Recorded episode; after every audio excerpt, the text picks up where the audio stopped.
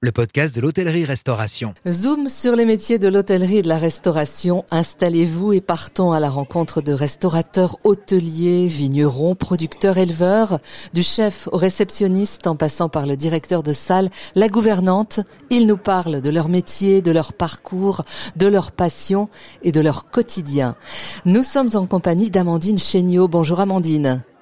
Bonjour. Vous êtes une chef comme on aime en croiser souvent. On a tout de suite envie de s'installer à vos côtés pour prendre un café, faire une pause. Vous êtes, on peut le dire, Amandine, une chef abordable. Ouais, moi j'ai envie d'être la, la, girl next door euh, à qui on vient euh, raconter sa journée, chez qui on vient et on revient avec plaisir sans, sans qu'il y ait de barrière. Ouais. Vous êtes aux commandes de Pouliche à Paris, dans le dixième, et on dirait, Amandine, qu'il y a une forte actualité pour vous en ce moment, une nouvelle ouverture, le Café de Luce, au cœur de Montmartre.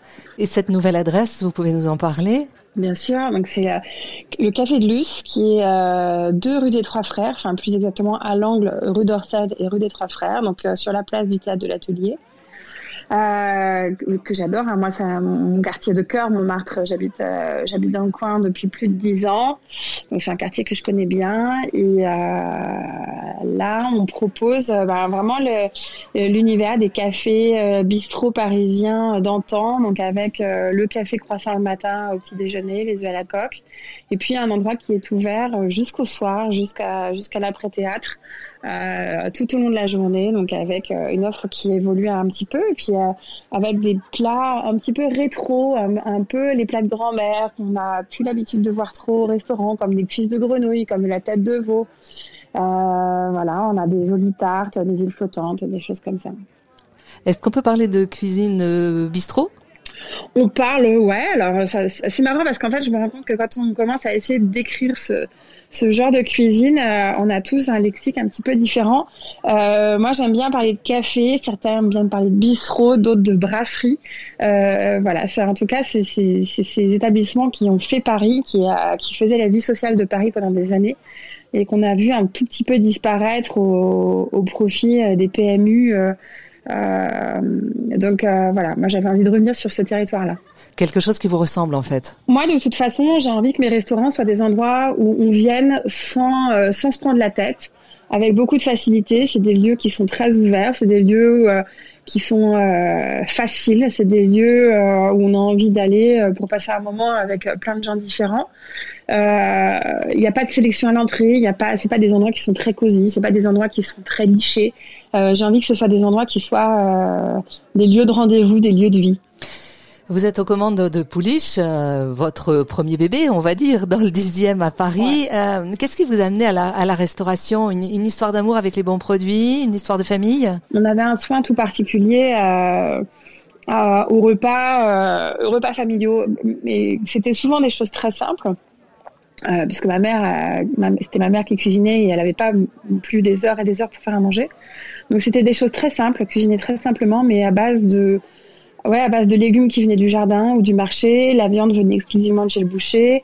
Euh, voilà, on n'avait pas, euh, on n'avait pas de conserve, on n'avait pas de surgelé, on n'avait pas de plat préparé. C'était des choses qui euh, qui étaient invisibles chez moi. Donc il y avait, il y avait cette volonté de bien se nourrir déjà et cette conscience là. Euh, en revanche, je viens d'un milieu qui est euh, très scientifique. Ma maman était directrice de recherche au CNRS en biochimie. Mon père était dans l'informatique et donc euh, pour moi, c'était pas concevable de faire ces métiers. En fait, moi, j'avais été un peu programmée ah. pour faire des sciences, faire, faire, des prépas et puis et c'est un peu comme ça que je me suis retrouvée en fac de pharmacie avant de réaliser que finalement c'était vraiment pas du tout euh, fait pour moi que je me projetais pas du tout là-dedans et, euh, et puis un peu par hasard je me retrouve à découvrir l'univers de la restauration et là je me dis euh, ok ça me plaît bien cette histoire et, et voilà, c'est comme ça que je me suis, euh, je me suis euh, reconvertie, comme on dit. Voilà, c'est ça. Alors vous êtes euh, allée à l'école Ferrandi, la prestigieuse école Ferrandi, hein, on peut le dire. Euh, vous avez fait vos classes chez Jean-François Piège, euh, Yannick Aleno, Éric Fréchon. un joli palmarès aussi, puisque vous avez eu le Bocuse de bronze en 2012 et fait partie du, du, jury Masterchef. si on vous parle d'étoiles, comment vous réagissez? Bah, moi, c'est plus, c'est plus dans la logique de ce que j'ai envie de faire. Euh, je trouve que, enfin, il y, y a, plusieurs, il y a plusieurs choses à dire sur le sujet. Déjà, moi, en tant que cliente, euh, c'est de moins en moins un repère pour moi dans mon choix de table, en fait. J'ai envie d'aller chez quelqu'un, j'ai envie d'aller visiter l'univers d'un chef plutôt que d'aller me dire je vais faire un deux étoiles ou un trois étoiles. voilà, donc pour moi, c'est plus la, personnalité du chef qui m'attire plutôt que le, fait de savoir s'il a été récompensé par, par des macarons. Ensuite, euh, moi en tant que donc moi en tant que cliente, c'est plus c'est plus vraiment un système qui me parle.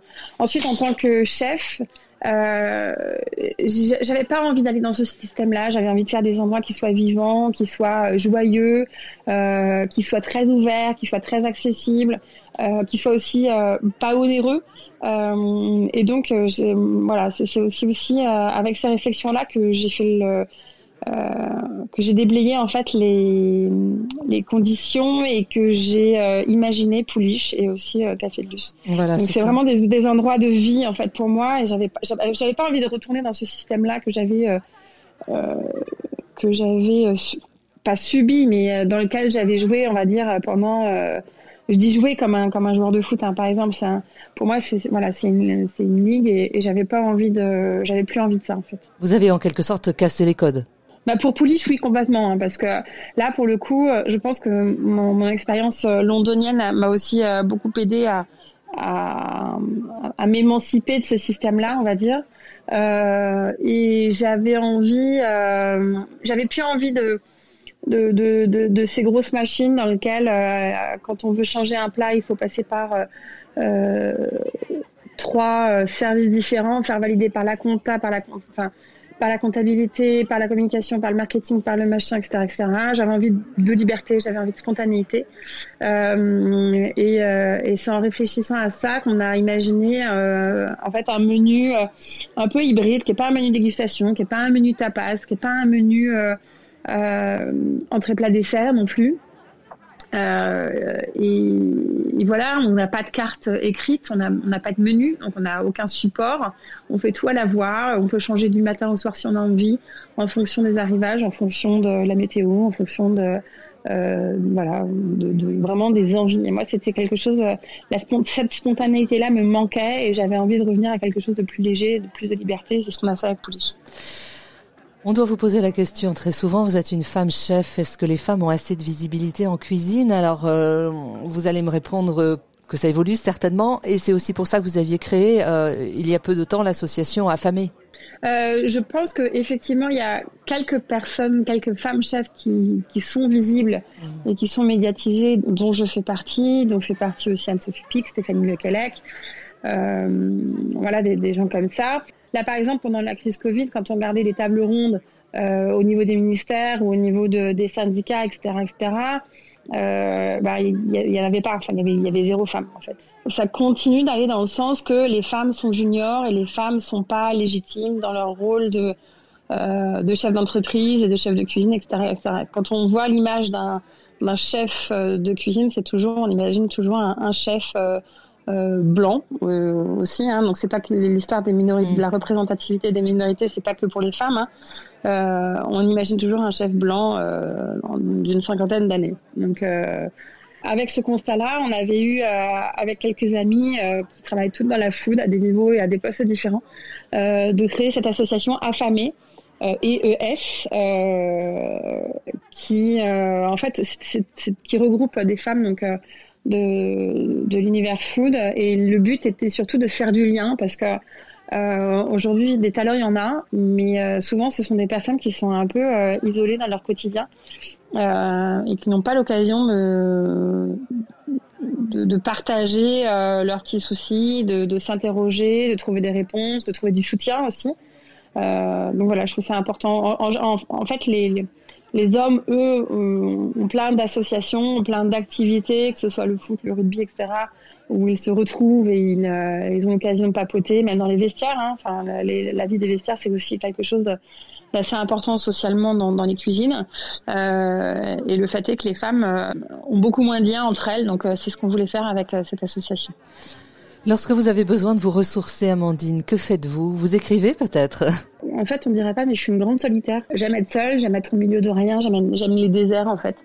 Donc j'aime être en forêt, j'aime être au bord de la mer, j'aime être à la campagne, j'ai besoin d'être toute seule, d'avoir du, silence en fait. C'est vrai qu'aujourd'hui dans, dans ma vie professionnelle, je suis tout le temps entourée de gens. Euh, je, je m'en plains pas. Hein. C'est dans la, plupart, c'est des gens très bienveillants et, euh, j'ai la chance d'avoir des gens super autour de moi. Quand on est au service, en fait, c'est une espèce de tornade hein, avec euh, bah, les clients, les, équipes du restaurant, euh, les équipes de cuisine. Quand en dehors de ces moments de service, bah, on est souvent au rendez-vous avec les équipes de structure, que ce soit la compa, les RH, la communication. Ensuite, on a tous les rendez-vous euh, bah, comme euh, comme la presse, comme euh, les partenaires, comme les fournisseurs, etc., etc. Et en fait, des moments où on est tout seul, où on a du temps pour soi, il y en a très très peu.